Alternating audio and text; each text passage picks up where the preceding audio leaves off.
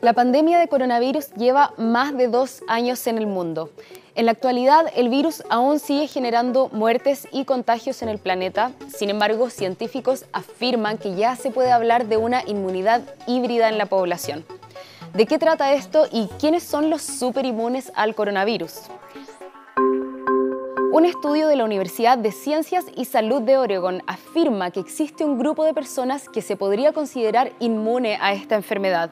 Según los científicos encargados de la investigación, la superinmunidad la tendrían quienes se hayan contagiado de coronavirus y además hayan recibido una vacuna contra el COVID-19. Algo relevante, no importa si alguien contrae el virus antes de vacunarse o después de la vacuna, ya que en ambos casos la respuesta de protección inmunológica es similar en la sangre. Esta superinmunidad conseguida por los contagiados vacunados se explica porque los análisis revelaron una abundancia de anticuerpos que serían 10 veces más potentes que los generados tras simplemente vacunarse. La también llamada inmunidad híbrida además fue asociada a una mejora notable en la proporción de anticuerpos neutralizantes, los cuales surgen tras contraer un virus o bacteria y neutraliza sus efectos en el cuerpo. Ahora, esto no quiere decir que sea sano contagiarse de coronavirus para generar anticuerpos, ya que los riesgos relacionados a la enfermedad aún son muy difíciles de controlar. El estudio, de todas formas, puede ayudar a entender cómo seguir combatiendo la pandemia.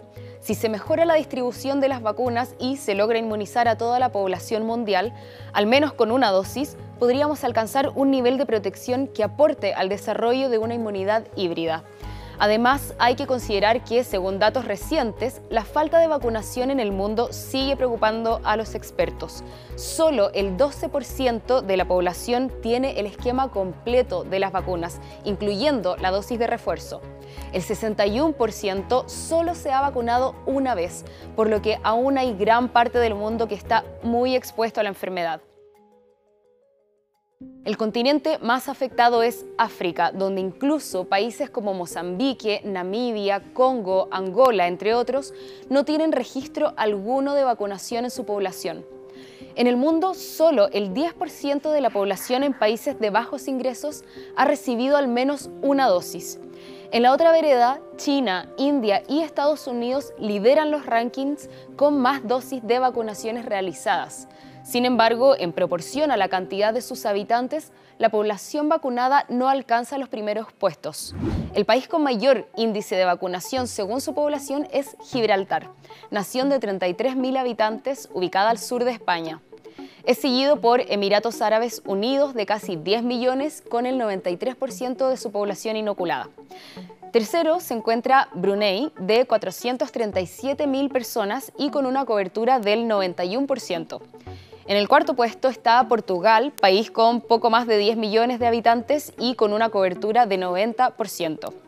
En el quinto lugar se encuentra Chile, país de 19 millones de personas con el 88% de sus habitantes inoculados, situación que ha sido destacada a nivel mundial por su alto nivel de vacunación.